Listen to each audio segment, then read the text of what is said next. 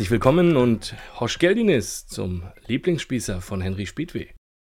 Ich bin Henry Spiedweh, Autor aus Berlin, Reisender, erfolgloser Promotionsstudent, Kaffeehassender Kaffeebesitzer, Eberesche im keltischen Baumhoroskop und, wie der Name des Podcasts schon verrät, der Lieblingsspießer.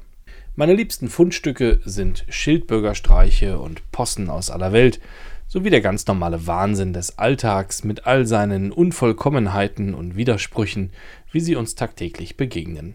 Daraus entstehen kurze Geschichten, die veröffentlicht werden und die ich euch hier vorlese. Alle Bücher, Postkarten und die Videokonferenztasse könnt ihr unter speedway.de im Shop erwerben, sowie natürlich in jedem digitalen oder analogen Buchhandel eurer Wahl. Der Podcast ist kostenlos mein Lohn sind hier eure Bewertungen, euer Feedback und eure Weiterempfehlungen. Wenn ihr nicht über Spotify hören solltet, lasst doch bitte eine Bewertung da und entnehmt alles weitere den Show Notes. Bevor es losgeht, hier noch schnell ein paar Termine für euch zum Notieren. Am nächsten Wochenende, dem 20. und 21. November 2021, trefft ihr mich am Messestand auf der Buchmesse Buch Berlin in der Arena Treptow. Tickets dafür gibt es auf www.buch-berlin.de. Speedways Messestand findet ihr dort im Gang Sonnenallee. Auch gibt es dort eine Lesung am Samstag, also am 20.11. um 11.30 Uhr im Raum mit dem schönen Namen Unten. Direkt in der Woche danach gibt es dann noch eine Lesung. Am Sonntag, den 28.11. um 16 Uhr, lese ich gemeinsam mit JP Busak und Dan Lan Wang in der Novella Hasselwerder Straße 22 in Niederschöneweide. Parallel dazu findet auch eine Ausstellung statt, in der Bilder aller Lesenden hängen, darunter auch Fotografien von mir. Informationen hierzu auf www berliner-literarische-aktion.de oder natürlich findet ihr alle Infos auch auf speedway.de. Wer meine Bücher kennt, weiß, die Geschichten handeln vom Reisen, Unterwegssein und Ankommen. Nachdem in den letzten beiden Episoden vor allem Unterwegssein und Ankommen thematisiert wurden, folgt heute logischerweise eine Geschichte vom Reisen und ich habe ja auch versprochen, es gibt hier unveröffentlichte Geschichten, so diese hier. Sie heißt 9 Innings und 18 Bier. Ich liebe den Mittleren Westen und den Rust Belt, das wirklich wahre Amerika, ganz unironisch, den Kontrast zu den Glasturmmetropolen, den Kontrast zu allem, was floriert. Ich liebe die Midwesterner mit ihrer unnachahmlich bodenständigen, offenherzigen, teilenden und selbstironischen Art.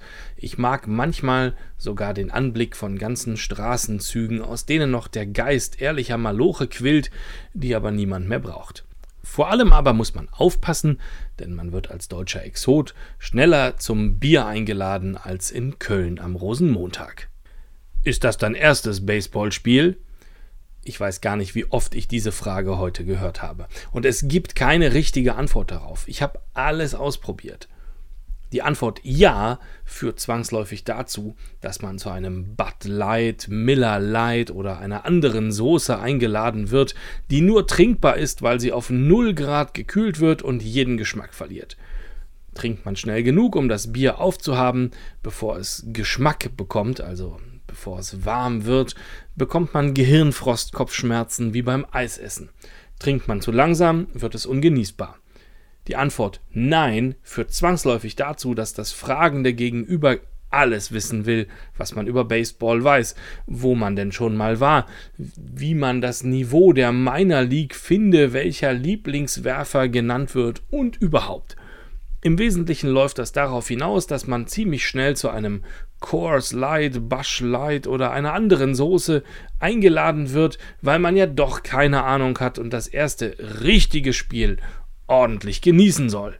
Die Antwort vielleicht zaubert Fragenden ein mitleidiges Lächeln ins Gesicht. Bei dem Alzheimer kommt es nun auch nicht mehr darauf an, wenn man noch ein Becks Light oder ein Keystone Light obendrauf kippt.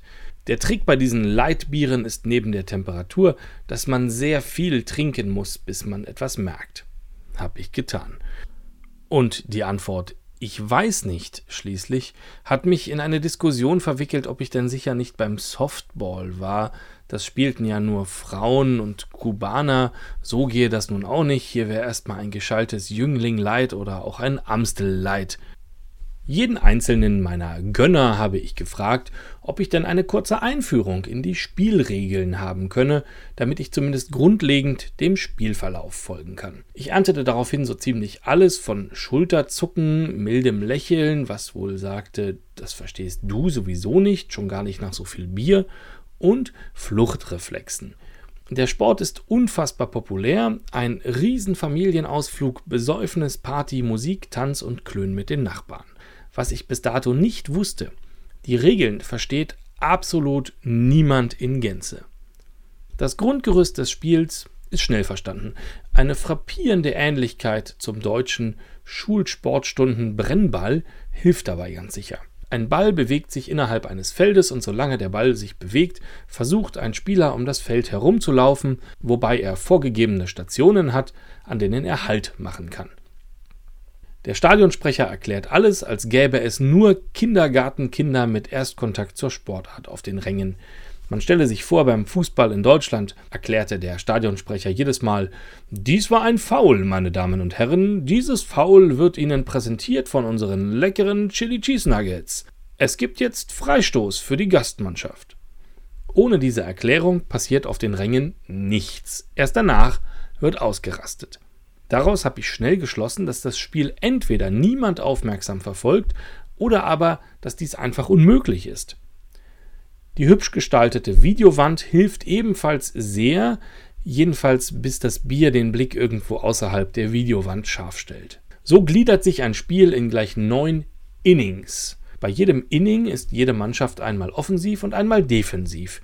Die Gastmannschaft spielte in dunkler Kleidung, die Heimmannschaft in heller. So viel kann ich gar nicht trinken, dass man das nicht mitbekommt. Dennoch war das so ziemlich die einzige Erklärung, die mir von jedem meiner Sitznachbarn gegeben wurde. Siehst du, jetzt werfen wir wieder und die anderen sind defensiv. Wahlweise auch, den Ball hat er jetzt gefangen. Das unfassbar komplizierte System der Aufschlagwechsel habe ich nicht ergründet, allerdings auch niemand, der nah bei mir saß. Ebenso blieb weitestgehend unklar, wie und wann Punkte verbucht werden und welche gefühlt 100 Möglichkeiten es für ein Foul gibt. Ein Punkt ist ein Punkt, wenn der Stadionsprecher es eben ansagt. Dann wird sich gefreut und neues Bier geholt. Nach ungefähr drei Innings fragte mich ein deutscher Freund per Kurznachricht, wie ich es denn fände. Ich antwortete wahrheitsgemäß, dass ich finde, ein Tor würde dem Spiel gut tun. Nach vier oder fünf Innings machte sich Ungeduld breit. Die Sonne schickte sich an, hinter den Tribünen zu verschwinden, alle hatten noch andere Verpflichtungen, der Alkoholpegel erreichte gefährliche Ausmaße und überhaupt hätte man ja nun auch genug Spaß gehabt. Ich fragte, wie lange ein Spiel dauere. Neun Innings, es sei denn, es gibt keinen Sieger, dann mehr. Und das dauert wie lange? Na, neun Innings eben. Moment, es gibt keine Zeitbegrenzung? Nein, nein, das Spiel kann theoretisch ewig dauern. Und dann bekommt die Mannschaft, die gewinnt, gar keinen Applaus. Beim Spielende ist in der Regel niemand mehr im Stadion. So, kommst du mit? Wenig hilfreich für die Spannung ist auch, dass das Spiel direkt an fünf aufeinanderfolgenden Tagen immer wiederholt wird. Die gesamte Liga besteht nur aus vier Teams und der Kalender muss trotzdem schön voll werden. Und ich habe bis heute keinen blassen Schimmer, ob an diesem Tag die Toledo Mudhens oder die Louisville Bats gewonnen haben. Das war der Lieblingsspießer für heute.